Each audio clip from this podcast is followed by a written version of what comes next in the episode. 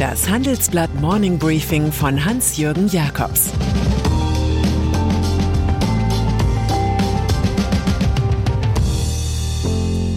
Guten Morgen allerseits. Heute ist Dienstag, der 10. Mai 2022 und das sind unsere Themen. VW-Chef als Kundschafter des Friedens. Macrons neue Idee für Europa. Die nächste Wende des Karl Lauterbach. Nach einer kurzen Unterbrechung geht es gleich weiter. Bleiben Sie dran. Wenn ich am Freitag Feierabend mache, freue ich mich auf richtig viel Lesezeit am Wochenende. Wenn es Ihnen vielleicht genauso geht, haben wir jetzt genau das Richtige für Sie. Das neue Handelsblatt Wochenende.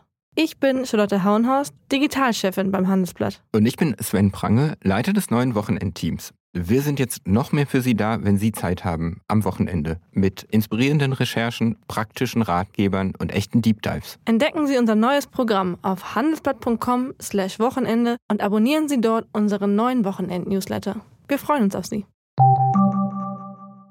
Russland. Die Lügenshow auf dem Roten Platz in Moskau ist vorbei, getarnt als Siegesparade zum 77. Jahrestag des Triumphs über Nazi-Deutschland. Es war von einem möglichen Angriff des Feindes auf Russland und von einer Präventivaktion gegen die Ukraine die Rede. VW-Chef Herbert Dies zieht aus der Lage den Schluss, dass die EU eine Beilegung der Krise verhandeln müsse. Man solle das Äußerste tun, um die Welt wieder zu öffnen, so der Manager, dessen Konzern darunter leidet, dass keine Kabelbäume mehr aus der Ukraine kommen. Vom ukrainischen Außenminister Dmytro Kuleba kam prompt eine scharfe Antwort. Die beste Strategie für die deutsche Wirtschaft wäre es, die Businessbindungen zu Russland gänzlich zu kappen und Moskau zur Beendigung des Krieges sowie zur Rückkehr zur Diplomatie aufzufordern.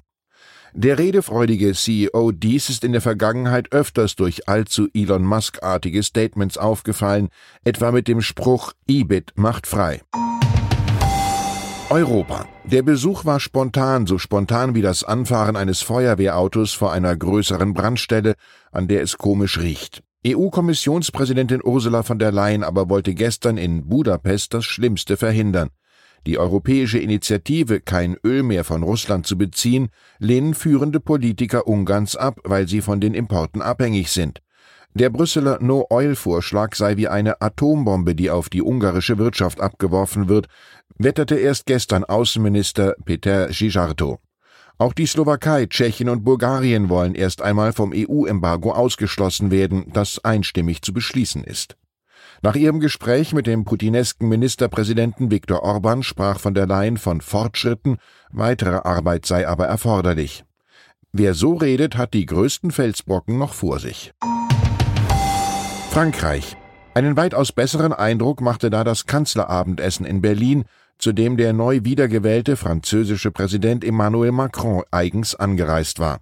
Gegen dessen fast schon überschäumende europapolitische Kreativität hatte das Berliner Spitzenpersonal lange Zeit wie eine Gruppe Taubstummer gewirkt. Nun kann Olaf Scholz der neuesten Macron-Idee durchaus etwas abgewinnen. Der Gast aus Paris hat ein neues europäisches Format im Sinn, ein Club, der neben EU-Staaten auch weitere Länder mit einschließt, die die europäische Idee teilen. Das könnten etwa die Ukraine, aber auch Großbritannien sein. Alles prima, sagte der deutsche Regierungschef. Die neue Institution dürfe nur nicht dazu führen, dass EU-fähige Länder des Westbalkans von einem Beitritt abgehalten werden. Börse. Vom Käuferstreik ist die Rede und vom großen Ausverkauf. Die Stimmung an den Börsen ähnelt jener Frustration, die eine Partygesellschaft am nächsten Morgen beim Wegräumen all der eingetrockneten Rotweingläser befällt. Es kommt einfach zu viel auf einmal zusammen. Der Krieg, der Lockdown in China, die Inflation und die drohenden Abwürgeprogramme durch die Notenbanken. Von der Fallsucht sind alle betroffen. Aktien, Anleihen, Gold. Der deutsche Aktienindex und der Dow Jones verloren je zwei Prozent, die US-Tech-Börse Nasdaq geriet mit minus 3,8 Prozent ins Straucheln.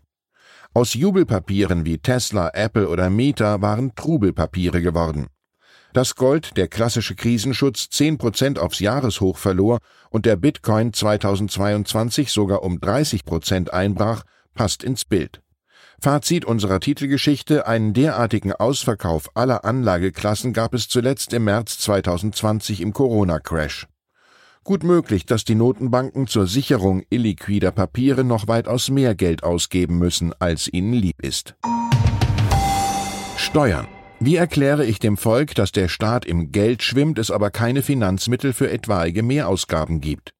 Ein solches rhetorisches Kunststück muss Bundesfinanzminister Christian Lindner FDP am Donnerstag im Parlament gelingen. Dann packt der Liberale erstmals eine Steuerschätzung aus und wird nach unseren Erkenntnissen verkünden, dass entgegen der letzten Prognose aus dem November 2021 nun bis 2026 gesamtstaatliche Mehreinnahmen von 232 Milliarden Euro vorliegen.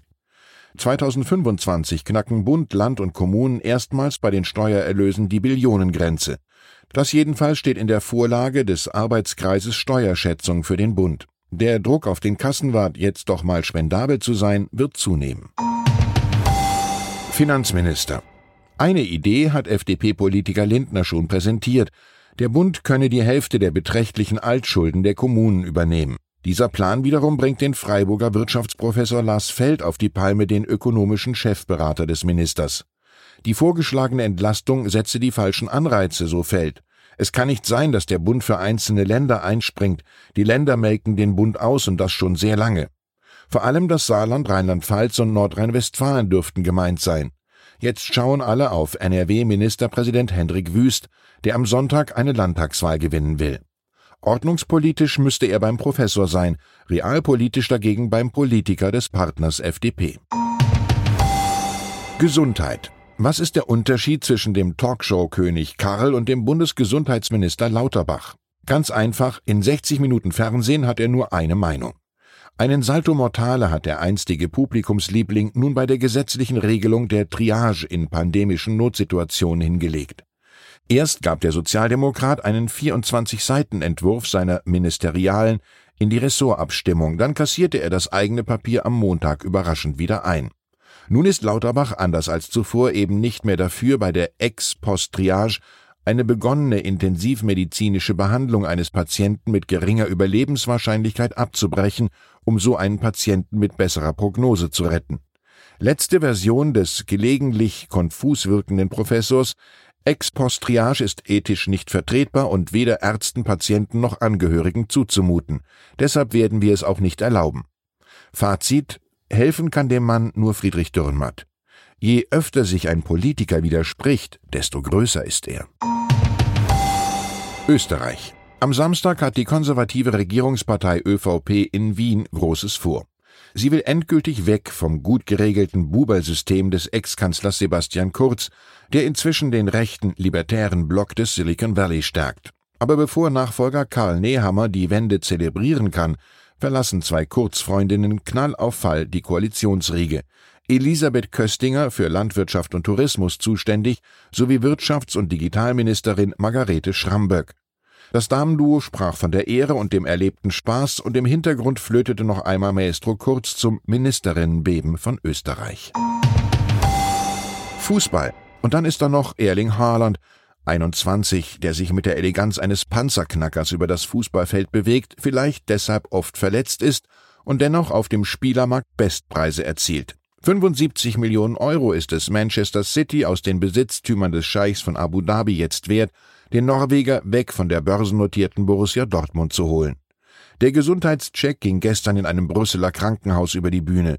Die mit jährlicher Konstanz von höherem träumenden Dortmunder glauben nun, in Nationalstürmer Karim Adeyemi von Red Bull Salzburg Ersatz zu haben. Von John Steinbeck wissen wir, oft ist die Zukunft schon da, ehe wir ihr gewachsen sind. Ich wünsche Ihnen einen erfolgreichen Tag. Es grüßt Sie herzlich Ihr Hans-Jürgen Jakobs. PS die Pflicht für Unternehmen, Beschäftigte das Arbeiten im Homeoffice zu ermöglichen, endete am 20. März. Dennoch arbeitete im April fast jeder Vierte zumindest teilweise daheim. Uns interessiert, wie halten Sie es? Büro oder Homeoffice? Was ist mit den Kolleginnen und Kollegen? Schreiben Sie uns Ihre Meinung in fünf Sätzen an forum.handelsblatt.com. Ausgewählte Beiträge veröffentlichen wir mit Namensnennung am Donnerstag gedruckt und online. Zur aktuellen Lage in der Ukraine. Vom Tech-Unternehmer zum Soldaten. Tech-Unternehmer Juri Kaminowski rüstet sich für den Krieg. Das Militärtraining ist die härteste Ausbildung seines Lebens. Hier dokumentiert er seine Erlebnisse. Weitere Nachrichten finden Sie fortlaufend auf handelsblatt.com/Ukraine. Das war das Handelsblatt Morning Briefing von Hans-Jürgen Jakobs, gesprochen von Peter Hofmann.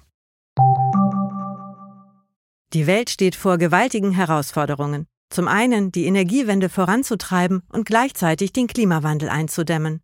Und auch der Energieträger Wasserstoff gewinnt weltweit immer mehr an Bedeutung. Doch wie geht es weiter? Erfahren Sie mehr auf dem Handelsblatt Wasserstoffgipfel 2024 am 12. und 13. Juni in Essen. Infos unter handelsblatt-wasserstoffgipfel.de. Mit dem Vorteilscode Wasserstoff 2024 erhalten Sie einen Rabatt von 15% auf die Tickets.